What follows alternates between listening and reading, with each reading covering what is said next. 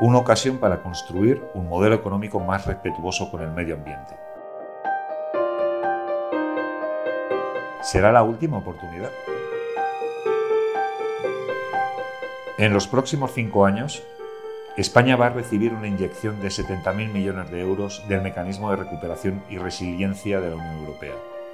Esos fondos, destinados a superar la crisis económica de la pandemia, también buscan impulsar un modelo más respetuoso con el medio ambiente y acelerar la transición climática de la economía. ¿Seremos capaces de conseguirlo?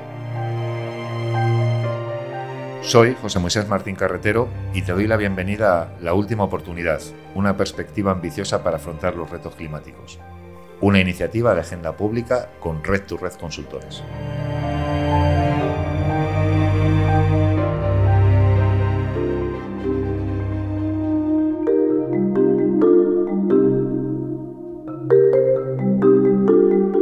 Hoy tenemos con nosotros a Julio Lumbreras, que es eh, doctor en ingeniería y es miembro del Centro para la Innovación y de la Tecnología para el Desarrollo Sostenible de la Universidad Politécnica de Madrid. Eh, Julio, encantado de saludarte. Gracias, encantado también. Hoy queríamos hablar sobre las ciudades. Las ciudades juegan un papel muy importante en el establecimiento de estrategias de cambio climático y vamos a intentar adivinar o construir eh, una visión de por qué las ciudades son relevantes y cómo los fondos Next Generation también pueden apoyar a esa transición eh, eh, climática en las ciudades. Julio, ¿cuáles crees que son los, los, elementos fundamentales que hay que tener en cuenta a la hora de una planificación urbana sostenible? Bueno, pues nada, primero buenos días y gracias por la invitación, que es un placer estar aquí con todos vosotros.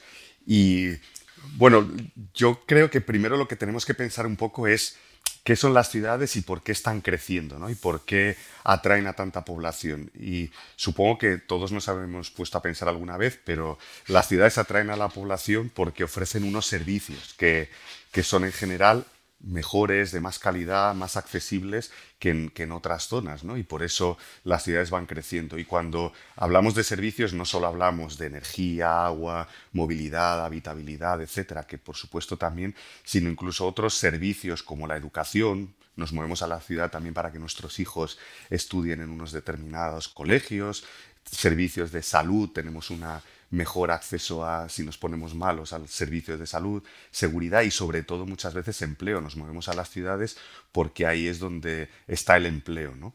Entonces yo creo que cuando pensamos en qué elementos hacen falta para una planificación urbana sostenible, tenemos que pensar, en mi opinión, en estos servicios, ¿no? que eh, se ofrezcan y estemos, los tengamos a unas distancias razonables, ¿no? que no haya que, moverse y coger el coche durante una hora para poder ir al, colegio, a la universidad, al centro de salud, etc. ¿no?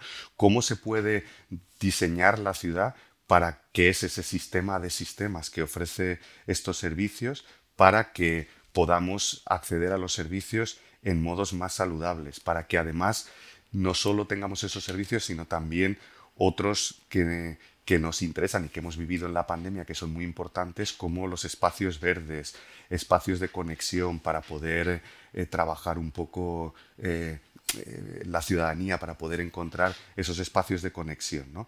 Y eso ahora mismo se está trabajando en lo que se llama la planificación urbana estratégica, que es ir un poco más allá de lo que se ha hecho hasta ahora donde planificamos conforme a una normativa y pensar más bien en las necesidades de la población. Tener en cuenta que la ciudad es mucho más que el hombre medio de 40 años productivo y que la ciudad también tiene que, dar servicio a los niños, a los ancianos, a personas con movilidad reducida, etc. ¿no? Es decir, diseñar también las ciudades de manera que, que sean más vivibles para todas esas personas y escuchando a, esos colectivos durante el proceso. ¿no? Entonces, al final, bueno, pues yo diría que, resumiendo, que tengamos los servicios accesibles y además que esos servicios sean, estén disponibles para, para todo tipo de la población en la ciudad. Y al mismo tiempo que lo hagamos de una manera eh, digamos, neutra o al menos eh, no, no, no, agresiva con, con, el cambio climático, ¿no? que es uno de los elementos clave. Totalmente. Y de alguna manera, eh, esto es una de, las, de las digamos, eh, prioridades que tiene la Unión Europea en el nuevo periodo, en el, marco del programa Horizonte Europa, para la puesta en marcha de ciudades resilientes, sostenibles y más, más digamos, más humanas y más amables con, con la calidad de vida. Eh, eh, dentro de todo, de todo el escenario de, la arquitectura de políticas urbanas, podríamos estar hablando de las agendas urbanas, podríamos estar hablando de, estos planes estratégicos. Eh, me gustaría que nos comentaras un poquito más sobre la misión europea vinculada a las ciudades. Sí, pues esto es una misión, la Comisión Europea, sabéis que tiene un plan de transformación del continente a 2050, que es lo que se llama el Pacto Verde Europeo, ¿no? lo que conocemos en inglés como el Green Deal. Entonces, es, ese pacto lo que pretende es transformar el continente para estar, como decías, descarbonizado antes de 2050 y que eso además se haga generando empleo, generando una nueva economía de forma más inclusiva, reduciendo las brechas, las desigualdades de todo tipo. ¿no?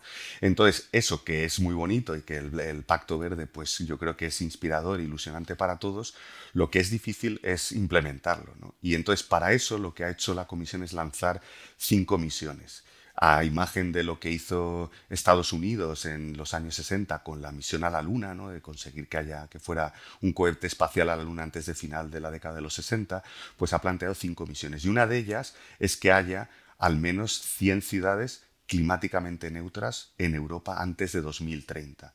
Y esto es una forma de acelerar esa implantación del Pacto Verde Europeo, que es a 2050, pues la idea es aquí que haya algunas ciudades que vayan un poco en la frontera, que sean los, la vanguardia de esa transformación y consigan mucho antes de lo que establece el Pacto Verde Europeo transformarse. Y eso creo que es muy relevante porque es, una misión muy ambiciosa. Algunos estaréis pensando de los que escucháis, ¿no? Eso, eso es imposible, eso de transformar una ciudad para ser climáticamente neutra en 2030 es prácticamente imposible. Bueno, yo creo que no es imposible, pero es muy ambicioso. Es igual que ir a la Luna en los años 60. ¿no? Mucha gente podría pensar si nos paramos a pensar en aquella época, no había prácticamente ni ordenadores, ni sistema de documentación, ni, bueno, muchísima de la tecnología que tenemos ahora. Aquello era prácticamente imposible también. Entonces esto pasa algo parecido. Nos parece muy difícil porque ser climáticamente neutro quiere decir que no haya emisiones de gases de efecto invernadero de en las ciudades lo, directo, o sea, que no haya combustión de combustibles fósiles en las casas, que no haya calderas de carbón, ni de gasóleo, ni de gas, que los coches no emitan tampoco gases por los tubos de escape, que no haya industria con emisiones de gas de efecto invernadero y también que la electricidad que se consume en la ciudad sea 100% renovable, que no eh, genere emisiones de CO2 en su, en su producción. ¿no?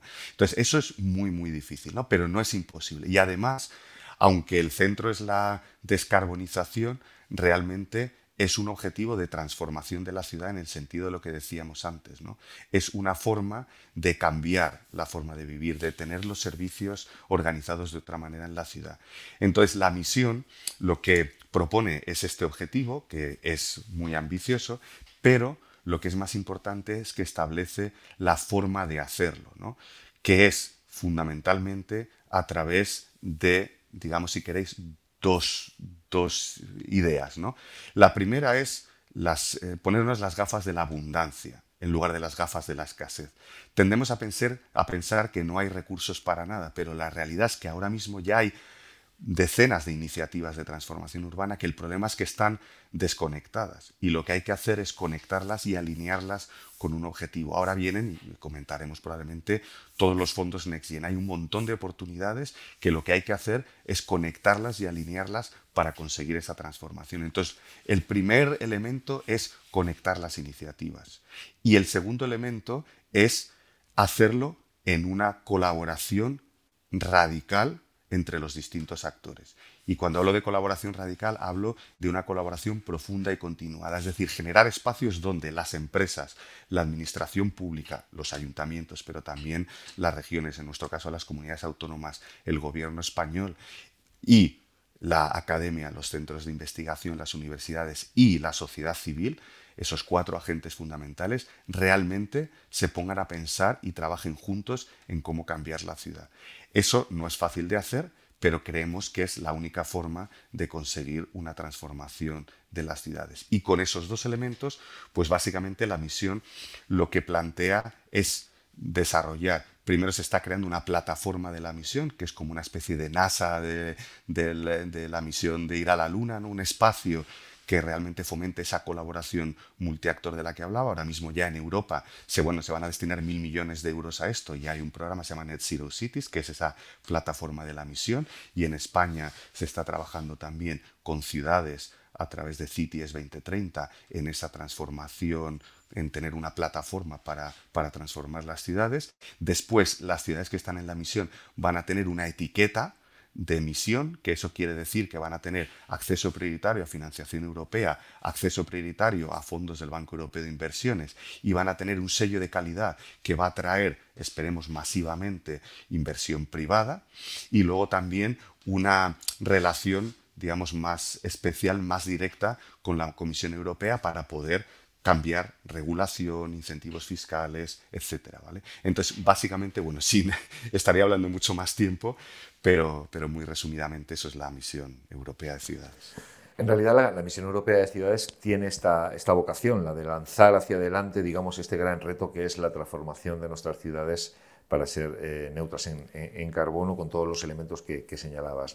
Al mismo tiempo estamos viviendo, porque digamos la misión lo que hace es ordenar, ¿no? lanzar hacia adelante, proyectar, pero estamos viviendo una importante fuente de financiación de las eh, comunidades autónomas y de los ayuntamientos en materia climática que de alguna manera pueden contribuir al cumplimiento de esa misión ¿no? a través de los fondos Next Generation. Tenemos noticia de eh, muchas convocatorias que han salido desde zonas de bajas emisiones, desde los eh, programas de resiliencia, desde programas de eh, turismo sostenible, desde programas de sostenibilidad en el transporte, ¿no? que están, a los cuales los ayuntamientos eh, españoles tienen acceso en estos momentos. ¿Cómo pensáis que tiene que ser la coordinación? ¿Cómo creéis que pueden estos, estos fondos ayudar a cumplir el objetivo marcado por la misión? Bueno, pues yo creo que son fundamentales. En, en la misión hicimos un, análisis, yo estuve además, bueno, he estado en el, en el board del diseño de la misión y ahora en la parte de implementación en Europa y en España, y ahí hicimos un análisis de cuánto era la inversión necesaria para esa transformación, porque aunque somos ambiciosos y, creemos que, esto es posible, no, no, no, somos tontos y hacemos un análisis económico. ¿no? Y entonces, la estimación es que hace falta invertir entre 10.000 y 30.000 euros por habitante. Entonces, si nos ponemos en una ciudad, por ejemplo, como Madrid, de 3,3 millones de habitantes, estamos hablando de entre 33.000 y 100.000 millones de euros de inversión para hacer esa transformación. Entonces, obviamente, por, seguir el ejemplo de Madrid, es imposible que este dinero sea público, ni de las arcas municipales, ni siquiera de los fondos NextGen. ¿no? Pero de hecho, la estimación es que eh, la inversión privada tiene que ser al menos del 85% de esa, de esa cantidad necesaria. Y cuando hablo de inversión privada, pues hablo de eh, empresas que, inviertan, pero hablo también de la ciudadanía que cuando toma decisiones al comprarse un coche, renovar su vivienda, etcétera, está haciendo una inversión, y esa inversión también es privada. Entonces, yo creo que ahí es donde encajan perfectamente los fondos NextGen, porque lo que precisamente permiten es establecer el marco de juego para poder atraer de forma mucho más fácil la inversión privada. Nosotros llevamos tiempo dentro de la misión eh, a nivel europeo y luego en España hablando con empresas privadas, con bancos, etc.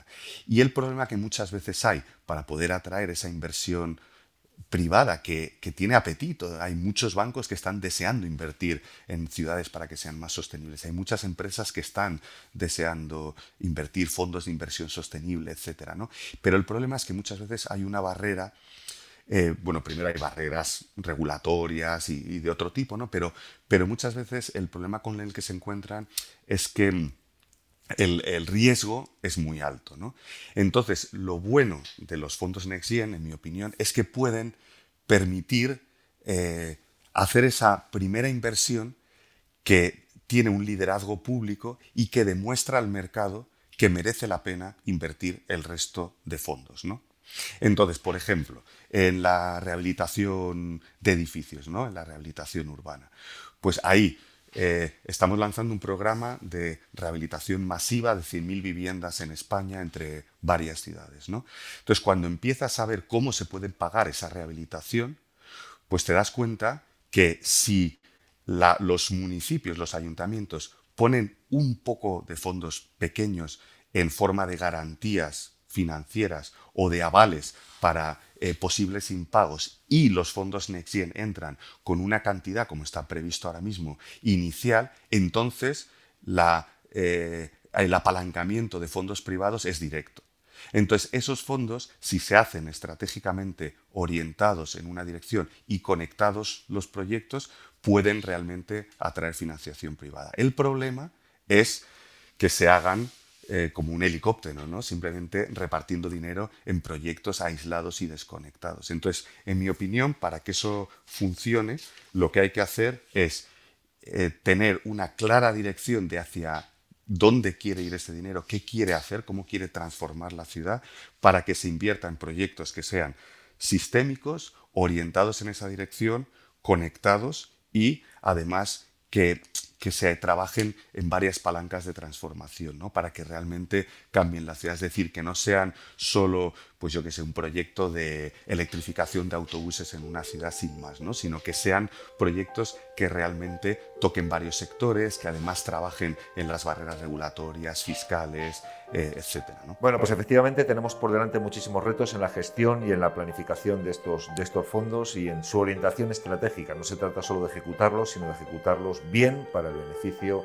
del planeta, de las personas y de nuestra prosperidad. Muchísimas gracias, Julio, por tu participación en este podcast. Muchas gracias a vosotros, enhorabuena también por el trabajo que estáis haciendo y encantado de estar aquí. Y muchas gracias a todos ustedes. Ustedes han seguido el podcast La Última Oportunidad, una iniciativa conjunta de Red to Red con Agenda Pública. Gracias y hasta la próxima.